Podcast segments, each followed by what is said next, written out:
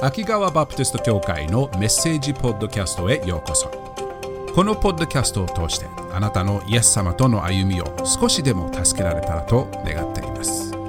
秋川バプテスト教会についての詳しい情報は秋川 BC.com または秋川バプテスト教会と検索してください。ではメッセージをどうぞお楽しみください。今私たちはヨハネの福音書を見ているところですね。ヨハネの福音書。ヨハネの福音書も本当にいい書物ですね。ヨハネを見ながら ある面白いことがだんだん見えるようになってくると思います。イエス様はいろんな人と話しかけますね。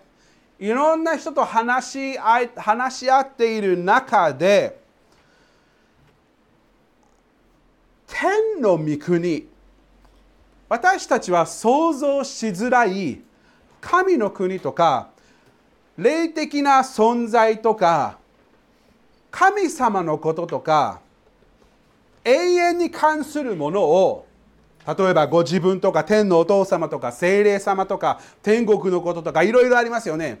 それを私たちのような理解の限界がある人たちにその奥深いことを私たちに教えるために私たちがよく知っているものを関連して使わしてそれを説明してくださることがよくありますよね私たちの身の回りのあるものとか私たちがよく知っているものとかサマリアの井戸にいたサマリアの女性がいた時に水を使わしましたねちょうど水を汲むその女性に水を通して永遠の命の素晴らしさを使わしましたね。ニコデモの場合も今の会話の中でも何度も何度もニコデモが知っていることを使わして神の国の奥深いいことを彼が分かるように教えていることを何度も見ることができましたよね。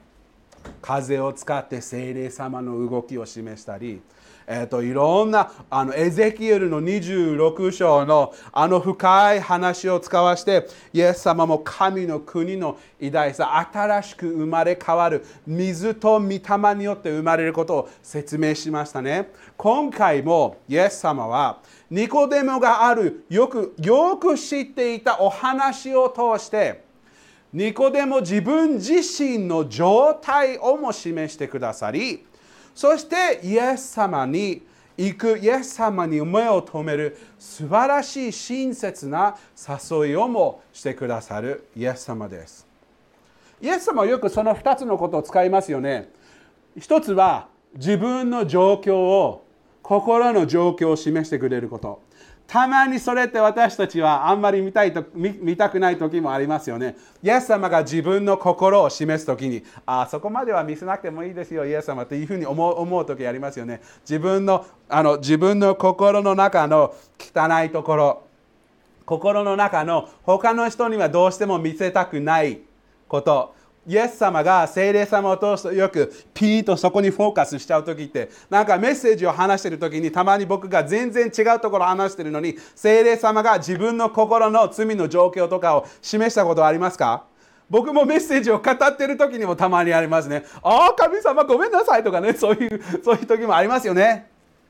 精霊様はよく聖書を読んでる時とか神様との会話の時とか祈りの時間の時の時とかイエス私たちの自分の心の状態を示してくれる時もありますよね。そしてそれとともにイエス様はよく私たちにご自分に来なさいイエス様がご自分に来なさいという優しいあの招きをもしてくださいます。今日のニコデモとの会話の中でまさにイエス様はその2つのことをしてくれるのです。ニコデモの心の状態を示してくださるとともにニコデモに私を見上げなさいという優しい招きをしてくれるのですね。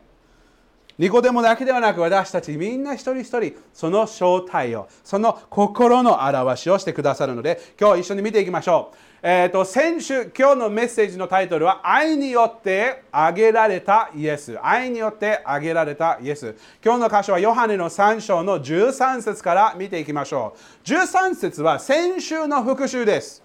先週私たちは何について話したか覚えていますか？先週の13節こう書いてありますね。誰も天に昇った者はいません。しかし天から下ってきた者、人の子は別です。イエス様は前にニコデモが、えーと、ニコデモがイエス様が話している時にニコデモがよく言ったのはこういうことがなぜこういうことが起こるのかがわからない難しいという言葉を使いながらですねどうやってこういうことがあるのかというのをせあの言い訳で言ってるのですね。イエス様がニコデモの心でもねちょっと表しましたね。君がニコデモニコデモさんあなたがあなたの問題は理解の問題ではなく受け入れという問題なんですね。私の言っていることを受け入れないのです。私の言葉がわからない。受け入れない理由は私自身を受け入れないからですね。そのために私の言葉もどうしても受け入れることができない。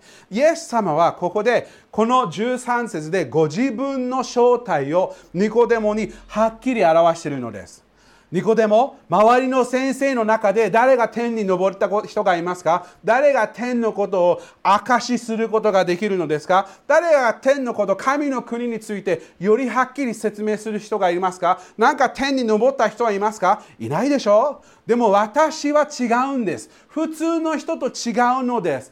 天に昇ったり下ってるくるものは私なんです。私は神の国から来たものなんですということをイエス様は自分のことについてはっきりとニコデモに示しているのです。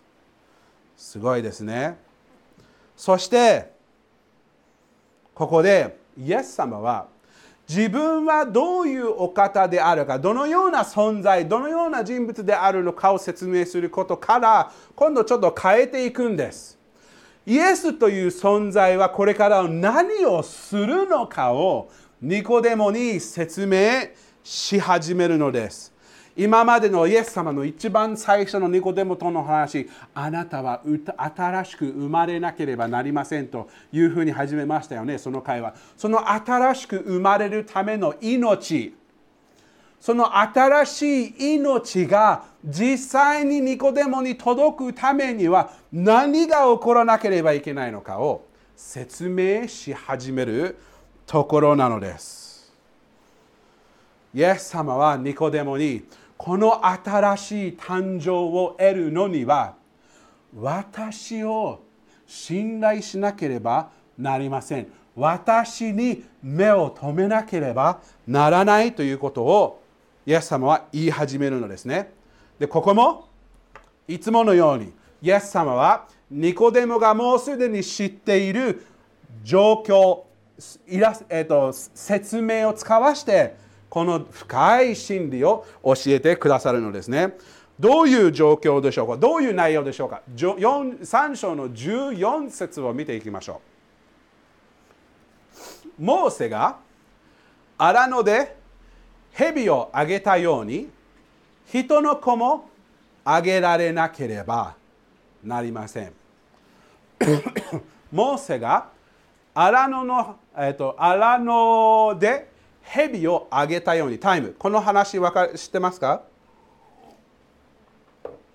モーセが荒野で蛇をあげたように。この箇所知ってる人？おお、ね、そう。イスラエルがエジプトを離れてエジプトから離れるということもすごくない？イエス様あイエス様じゃない。神様がまあ、イエス様もそうかもしれない。神様がイスラエルの民奴隷民族です。この場面時点ではね。奴隷民族が世界でものすごく強い王国から無理やり自由にさせる。すごい神様の偉大な見業を見ることができましたね。パウロ最も世界で最も強い人物が手を挙げて参った。というぐらい神様の偉大な力と知恵と見業を目の前で見たイスラエル人でした。なんと奴隷民族として生活していた人たちがほんの数日間で自由に歩き出ることができる。すごいことでした。ありえないことでした。神様の偉大な力をはっきり示しました。パロが勘違いしてこういうことをするんじゃなかったというふうに思った時に取り戻そうと言った時でも神様が彼らを奇跡的に守ったのです。約束された地に行く途中神様は常に彼らを偉大な見業偉大な奇跡を通して常に支えていたのです。日々食べ物を与えて彼らが必要な水を常に与えて敵から常に守りながら約束された地に導いていた神様の偉大な見業でした。約束された地にも残念ながらその行く途中神様の忠実さが定期的に示されていたと同時にイスラエルの民の文句 も定期的に続きました。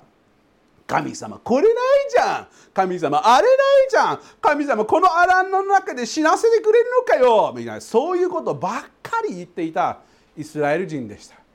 神様は何度も何度も彼らに警告を与えました。こういうことはしてはいけないですよ。これはこの文句というものこのつぶやきはあなたの心の神様に対しての信頼のなさ信頼してないことを示してるよ。心を変えなさい。心を変えなさい。こういうことは良くないですよ。定期的に神様は彼らに警告をしたり注意をしました。たまには神様彼らは彼らを懲らしめなければならない時もありました。その懲らしめの中の一つが民数記の21章に出てくるのです。この箇所ではイスラエルの民はまた文句を言い始めている。神様に対してつぶやきを言っている場面なんです。民数記の21章の4節を見ましょう。民数記21章4節イスラエルの民はホルサンからエドムの地を、えーと、迂回しようとして足の海の道に旅立った。しかし民は途中で我慢ができなくなり5節神とモーセに逆らっていった。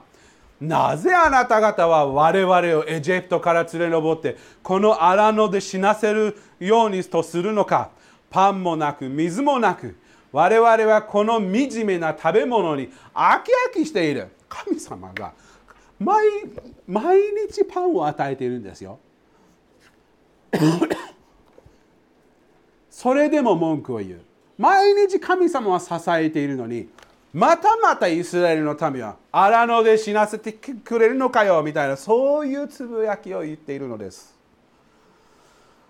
神様はどうしましょうね。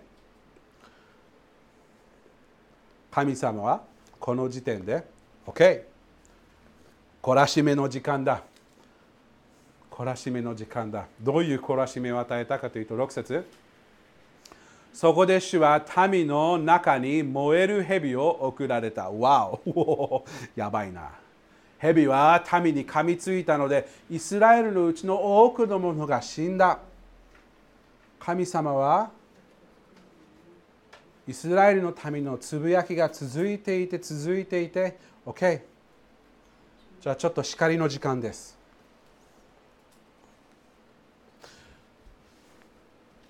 イスラエルの民の反応はすごく大切です。なぜかというと彼らが自分がしていることが良くないと分かっていているんです。例えば、ヨブを読あの私たちのジャーニーグループでヨブを読んでる時がありますけれどヨブ読んでる時よくヨブの答えは僕何にも悪いことしてないじゃんという 反応が出てくるんですね。イスラエルの民の場合はそういうことないんです。イスラエルの民の場合は例えばさ本当に神様がこの荒野の中で死なせてそして食べ物もない水もないしもう食べあるものはそんなに良くないし今度は蛇あの火の蛇を食って殺されている。ほらね言ったじゃん神様。悪いことばっかりじゃんって言えるかもしれなかったなかったんですけれど彼らの反応は全然違うんです。7節を見るとこうなんです。7節民はモーセのところに来ていた。私たちは主とあなたを非難したりして罪を犯しました。はい悪かったです。はっきりと自分の罪を告白してるんです。やっぱり私たちがやっていたことは良くない。それがよく彼らの目に見えていたのです。自分の心の状態が明らかにされていた状況でした。私たちは間違ってました。悪いことをしました。神様とモーセに対して非難をしてしまいました。罪を犯しました。彼らは自分の罪をはっきり認めていてはっきりと悔い改めているのですね。どうか蛇を私たちから取り去ってくださるよう主に祈ってください。モーセは民のために祈った。神様はどのような反応をするのでしょうか？いやもうダメ。もうアウト。もうしばらく苦しんでいなさい。違います。8節。すると主はモーセに言われた。あなたは燃える蛇を作りそれを旗竿の上につけよ。噛まれた者は皆それを仰ぎ見れば生きる。生きる。9節。モーセは一つの聖堂の蛇を作りそれを旗竿の上につけた。蛇が人を噛んでもその人が聖堂の蛇を仰ぎ見ると生きた。生きた。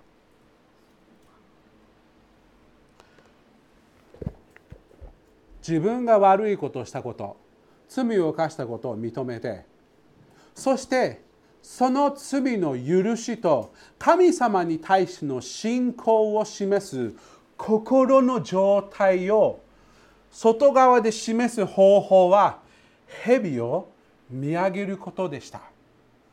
誰でもできることでした。どの状況にいても大人から子供でさえ誰であっても蛇を見上げることはできたのです。正直それしかなかったんですよね。なぜかというと彼は蛇に噛まれたらもう後道はないんです。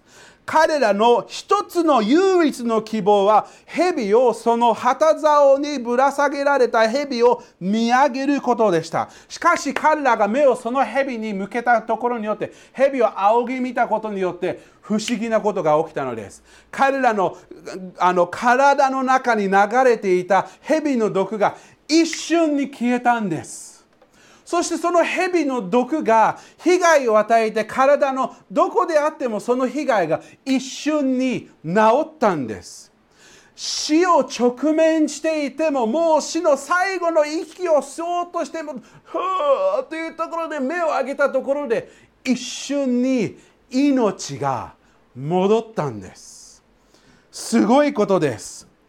彼らの体の中に流れていた。彼の彼を使命を彼の死を使命しているその毒が全て一瞬に消えたのです。どのようにそういうことが起きたのですか？神様が彼らを癒したからです。彼らの信仰で蛇の銅に下げられ銅の蛇を見上げたことで神様はその信仰の行動を見て彼らを一瞬に癒して命を取り戻すようにしてくださったのです。完全な回復を受けたのです。蛇のその毒のダメージが全部治ったのです。イエス様はそのストーリーをニコデモに話してるんです。ニコデモあのストーリー覚えてるよね？イスラエルの民が文句を言ってて神様が彼らを懲らしめるために毒の蛇を送ってそして噛まれた時に見上げなければ命がないということ。でも見上げた人はみんな救われた。みんな癒された。みんな新しい命を得た。取り戻せた。パウロイエス様はニコデモにこれを全部新しい命につなげ始めるところなんです。ちょうど蛇が挙げられたことによって命がその蛇を見上げる一人一人に命が与えられたようにイエス様自身も命を与えるために癒しそして清めを与えるためにイエス様自身も挙げられなければならないのです。イエス様はこの時点で新しい新しく生まれるためのその新しい命をどのようにもたらすのかどのように可能にするのかを教え始めているところなんです。だから14節を見るとこういうことがわかるんですね。モーセが荒野で蛇をあげたように人の子もあげられなければなりません。人の子があげられると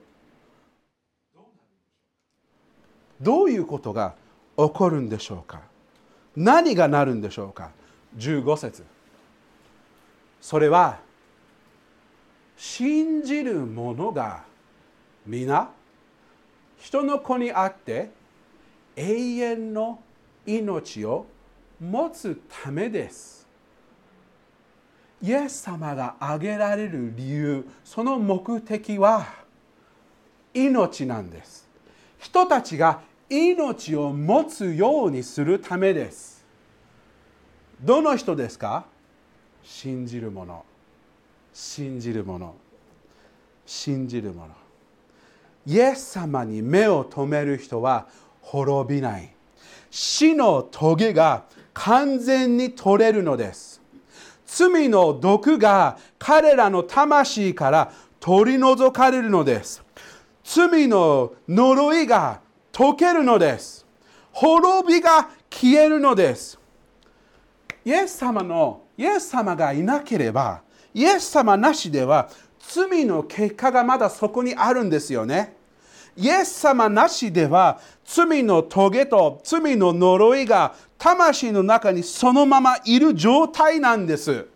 どうしようもないんです。何にもできない状態なんです。でもイエス様が来る時全てが変わるのです。イエス様に目を取る止める全ての人がイエス様が本当にイエス様は神の子である神様の子であることを信じてそしてキリストに信頼を止める信仰を持つ自分の心の状態をはっきり認めてそしてそれを悔い改めてイエス様に目を留める自分の罪から救い出せるのは唯一イエス様だけなのだという心の思いでイエスを見上げることによって全く同じようなこと命を得ることができるのです。ハレルヤすごいね永遠の終わらない命。でもそれが起こるためには実際のその命が与えられるためには神の子が人の子にならなければならないんです。天の御座天のお父様の右の座に座っている神の子万物の創造主世界の支配者。世界全部が万物全部がこの方によって作られこの方によって存在するこの偉大な神の子が天の御座を降りてこの世に来て私たちがめちゃくちゃにしたこの世に来て人の子神の子が人の子という存在として私たちの罪の罰の代わりを受けなければならないのです私たちのために十字架の上であげられなければならないのです。罪のにならなければならない。ちょうど罪の銅、子羊ではなく蛇でしたね。蛇はその罰、彼らの罪を表していたのですね。イスラエルのための。このせいでこういうふうになってるんですよ。イエス様が私たちのために十字架にかかった時に私たちの罪、このせいでこの偉大なお方がかかっているのですよ。私たちの罪のゆえに十字架にかけられているのです。罪の呪いをイエス様が受けなければなりませんです。しかしここで神の偉大な愛を見ることができるのです。16節神は実にその一人子をお与えになったほどによう愛された。ほうそれは御子を信じる者が一人として滅びることなく永遠の命永遠の命を持つためである。何という愛でしょうか。何という愛でしょうか。よう愛された。これが時間の初めの時から天の父と天の子が一緒に働いて世に使わそうという壮大なミッションなんです。父と子が共に働いてもたらす命のミッション贖いのミッションを果たすためでした。誰のために父と子が働いているのですか？誰のためですか？世です。世。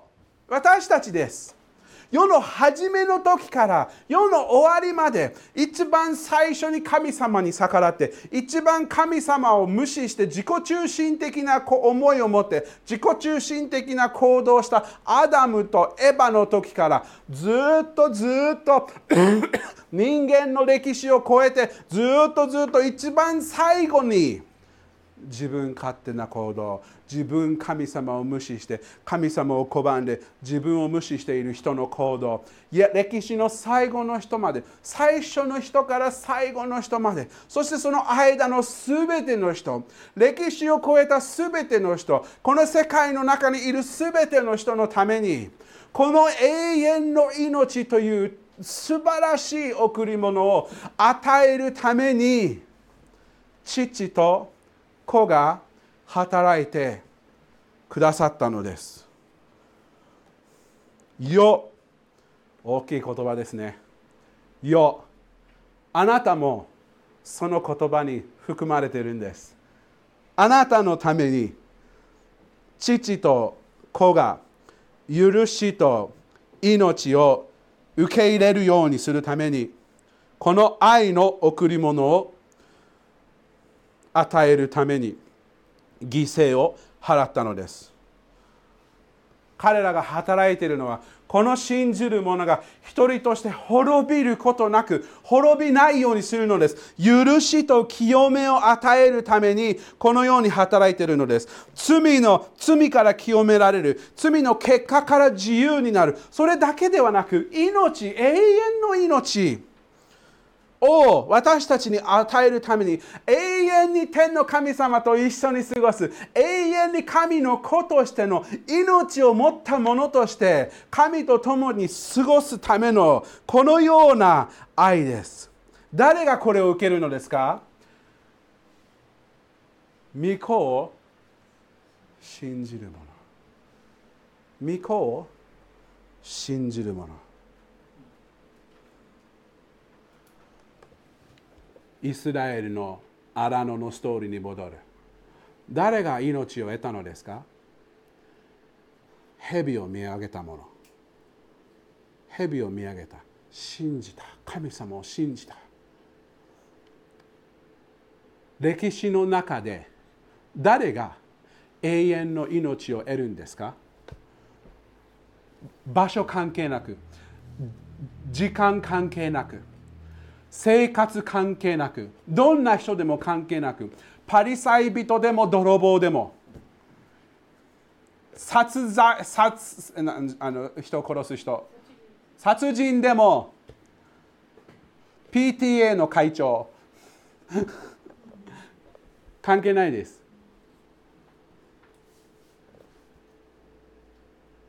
イエスを信じるものそれが唯一の方法です。唯一の方法です。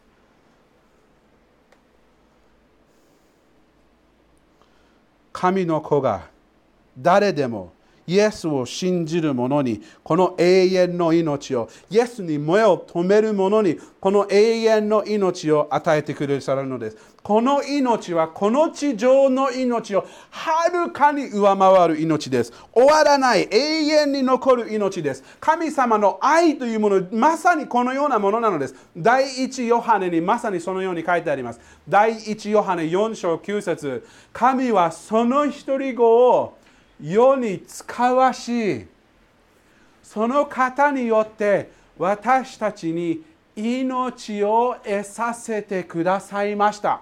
わおそれによって神の愛が私たちに示されたのです。はっきり見えるようにしてくれたのです。愛の神様が私たちを愛するという疑いがもうできなくなるんです。神様は本当に私たちを愛しているのです。10節私たちが神を愛したのではなくこの救いは一生懸命自分で頑張って神様を愛したからではなく神が私たちを愛し私たちの罪のためになだめの捧げ物としてその御子を使わしました。使わされました。ここに愛があるのです。わお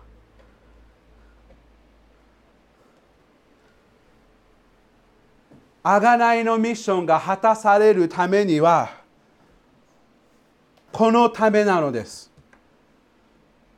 イエス様が天の栄光を離れて私たちのど真ん中のこのごちゃごちゃにした私たちの人生このごちゃくちゃにした私たちこのこの世のごちゃごちゃの中に入ってくれたイエス様です。考えてみてください。私たちの罪のゆえにこの世界この世はもうひどい目に遭いっぱなしですよね。人間の罪人の罪によって世界はごちゃごちゃです。ごちゃごちゃ。考えてください。誰かがえっ、ー、と1週間あなたの家に泊まらなければいけないことにしましょう。その1週間の間自分がどっか行ってその人の自分の家を貸します。Okay? 1週間が終わって戻ってきた時に家に帰ったら自分の家がごちゃくちゃになったごちゃごごちゃくちゃごちゃごちゃになった家の窓が全部割れている壁にクレヨンだけではなくいろんな色のペンキが塗られている家具が全部壊れている。お皿も全部床のな床の上で壊れっぱなしで冷蔵庫も中にはもういろんな良くないものがもうもう汚いものばっかり入っている。どこ見ても水道が割れている。寝室に入るともう布団もダメになってるし畳もダメだしあのあの障子に一つ一つに穴が1本ずつ入っている。大変です。ライトが全部壊れている。家に帰って自分の家にを貸した人にどういう反応しますか？僕だったら何やってんの？どうしてこういうことしたの？なんとか言いなさい。どうしてくれるの？自分の家、せっかくあなたに貸してあげたこの家をこんなにごちゃごちゃにしたのに、どうしてくれるの？どうしてくれるの？っていう反応は考えられますよね。普通ですよね。神様の場合と神様と私たちの一つの違いは私たちに対しての愛の限界がありますけれど神様の愛の無限がここで見えるのです。私たちのごちゃごちゃにした神様の創造私たちが与えられた命をごちゃくちゃにごごちゃごちゃにした私たちがこんなにめちゃくちゃにしたにもかかわらず17節ヨハネの3章の17節を見るとすごいことが書いてあるんです。神が御子を世に使わされたのは世を裁くためではなく御子によって世が救われるためである。裁くため。イエス様がこの世に来たのはなんていうごちゃごちゃをしてしまったのでしょうか。せっかくみんなにこんな素晴らしい場所を与えたにもせっかく素晴らしい命を与えたにもなんでこれほどめちゃくちゃにしたのか。どうすればいいのか。どうすれあのどういうふどうするんでしょうかということを言うのではなく私たちのごちゃごちゃに入ってくれてそして私たちが自分で作ったごちゃごちゃ自分で作ったこのめちゃくちゃから私たちをあがない出してくれるためにイエス様がこの世に来たのです。イエス様のミッションは自分が作っためちゃくちゃから何をしようとしても自分を救い出せない人を自分の作っためちゃくちゃから救い出してくださることです。どんなに頑張っても自分が作っためちゃくちゃから脱出できない。ニコデモみたいに一生懸命頑張って一生懸命頑張って一生懸命頑張って自分の罪からの許しを得ようとしてもなかなか得れない。どうすればいいのかわからない。みんなもそういう経験ありますか？もう何をしても罪の許しがあるのか？どんなに頑張っても人生はめちゃくちゃ。どんなに頑張っても状況がごちゃごちゃ。心の状態がごちゃごちゃ。そういう私たちのところにイエス様が来て私たちの唯一の希望として私たちが自分が作ったごちゃごちゃの中から救い出して引っ張り出してあげてくれるのです。私たちができないことをイエス様が私たちのためにしてくださったのです。私たちの罪の贖いを完全に払うために十字架にかかったのです。そして十字架の上でイエス様は私たちに世に自分を見るのではなく私を見なさい。私に目を留めなさい。このために十字架にかかっている。イエス様が私たちに与えようとしていることは私たちは自分の力で得れるようなものとはるかに上回るものです。命を与える唯一のものなのです。イエス様以外にその命を得るために誰も何もないのです。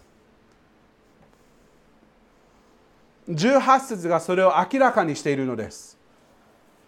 御子を信じる者は裁かれない。お感謝ですね。信じない者はすでに裁かれている。すでに裁かれている。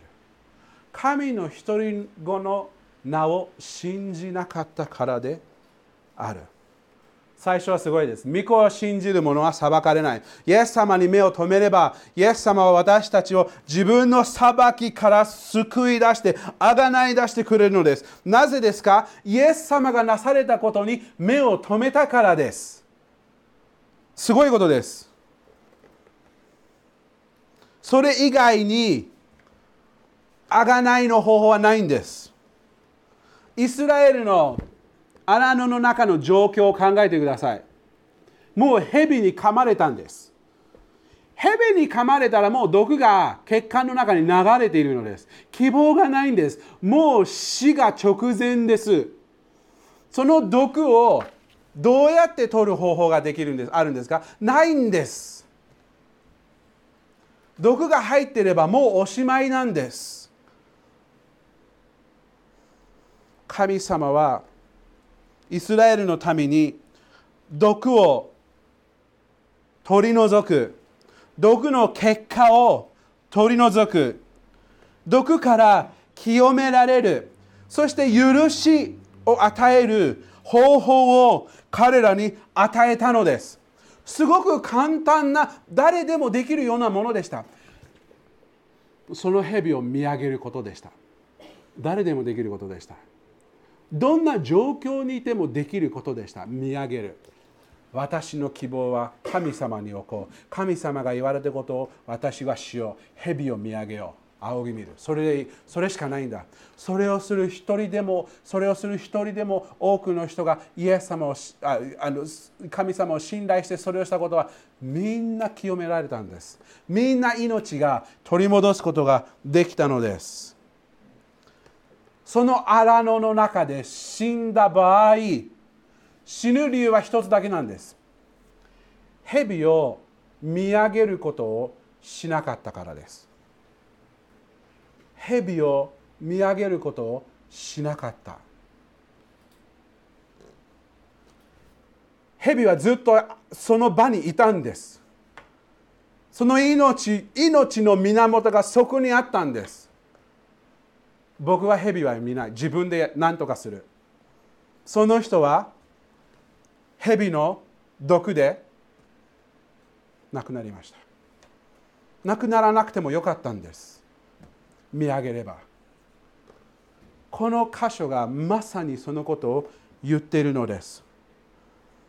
私たちの心に罪の存在はもう入っているんです。もうあるんです。心が今罪で満ちている状況なんです。だから私たちは悪いこと良くないことをしてしまうのです。その存在がもうすでにあるのです。だからイエス様は十字架の上で犠牲になって私たちの心を清めるために十字架にかかられたのです。単純な悔い改めと信仰の行動によってイエスを仰ぎ見るイエスを見上げる自分の命のの希望をイエスにかけるということ。誰でもできることなのです。そしてする瞬間全てが変わる。罪の結果がなくなる。罪の呪いが消える。罪の罰がなくなる。命が魂の中で心の中で永遠の命があふれるようになるのです。その命がない理由は一つだけなんです。イエスを見上げなかったから。イエスに信頼を置かなかったから。それだけです。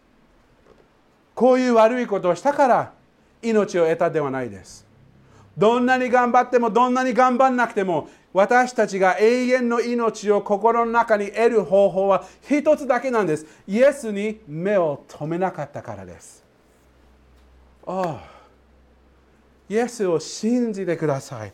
イエス様に目を留めてください。それを通して私たちに永遠の命が生まれるのです。今まで一生懸命頑張ってきたにもかかわらずニコデモも一生懸命ニコデモより正しい人も多分あんまり少ないと思います。一生懸命そこまで頑張ったにもかかわらずイエスはニコデモ言った言ったんです。あなたに命を得たければあなたは一つのことをしなければいけないです。その新しく生まれるためにはあなたの目を私に留めなければならないのです。そうすれば罪の許し心の清め命永遠の命があなたのものです。誰でもできること。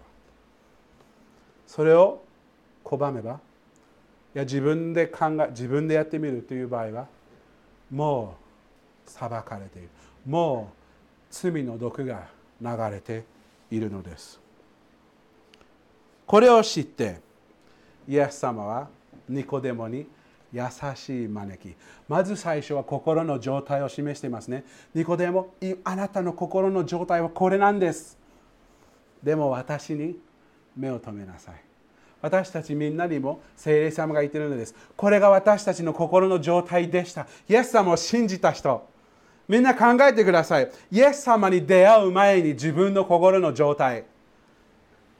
イエス様に出会う前の自分の心の状態を振り返って思い出してみてください。何から救われたのかを思い出すことってすごく大切じゃないですか？何から救われたのか？おお、ね、自分のイエス様に出会う前はこういう状況だったんだ。もう何の希望も何の喜びもなかった。何かが足りない。一生懸命頑張っても足りない。そういう私たちが今になって天の希望を持って神様との関係を持っている。イエス様に天のお父様と祈りをするときにその祈りの答えが見れる。神様が本当に自分の心に精霊様を通して宿っているのが分かる。その安心その希望その喜びはすごいことですよね。それを全部得た私たちが本当にイエス様との歩みのジャーニーの全く初めのスーポだけです。永遠にこれが続くんです。終わらないんです。天国に行く時私たちはまさにそののことをもう倍倍倍によって経験することです。ああ神様私をこのようなところから救ってくださってこんな素晴らしい恵みを与えてくださってありがとうございます。喜びが終わらないんです。ただ増えるだけなんです。主に感謝しましょう。救いの素晴らしい特権が私たちが受けたことに感謝しましょう。ハレルヤ!素晴らしいことです。あなたはまだイエス様をイスラエルの民みたいに自分の心の状況をはっきり理解してあ私は神様に対して悪いことをしているんだ。それを理解して自分の心の状態を理解して認めて悔い改めて神様私を許してください。私を許してください。私の心を清めてください。その罪の存在の結果が私の心にもない方がいいです。どうか私の心を清めてください。目をイエス様に目あげればイエス様に信頼を置けばイエス様は あなたを完全に癒してくださいます。罪の呪いをもう心配しなくていい。命。永遠の命があなたのものになるのです。それは頑張って得るものではなくただただイエスを見上げることです。これがイエス様のあなたへの招きです。私に信頼しなさい。それをすると心が変わります。心が変わると命も変わります。この地上の命そして永遠の命。あなたは目をイエスに留めてますか？イエスは愛のゆえに愛によってあげられてくださいました。あなたの罪の代価を完全に払うために十字架にかかりました。それが救いの希望です。イエスを見上げる。私たち一人一人そのようにしていること。もうイエス様を信じていれば感謝しましょう。イエス様をまだ信じていなければ今日イエス様に信頼を置きましょう。お祈りしましょう。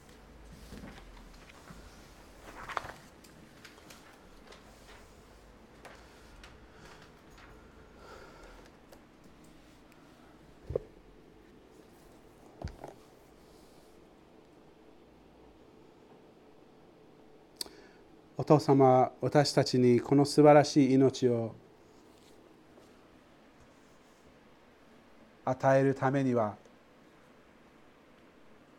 私たちの想像を超える大きな犠牲がかかりました。神の御子が命の源であるお方。この方によって命がある。その方がご自分の命を捨てなければならない。すごいことです。私たちのようなものがそんなそんな深い愛の行動を受けてもいいのかぐらいです。そこまで私たちを愛してくださってありがとうございます。そして私たちにその尊い命を与えるためにはあなた様が望んでいることは単純な信仰でいい。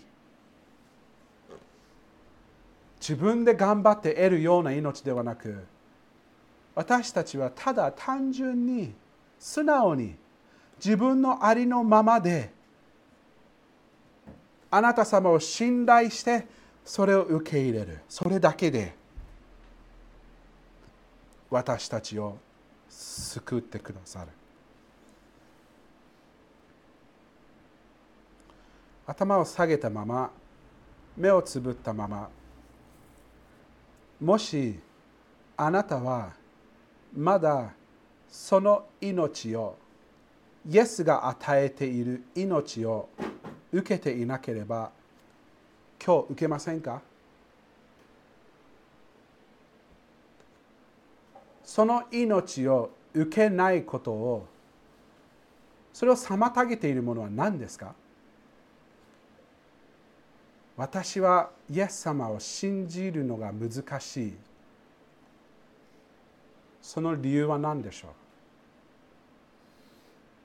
その理由は十分な理由でしょうか？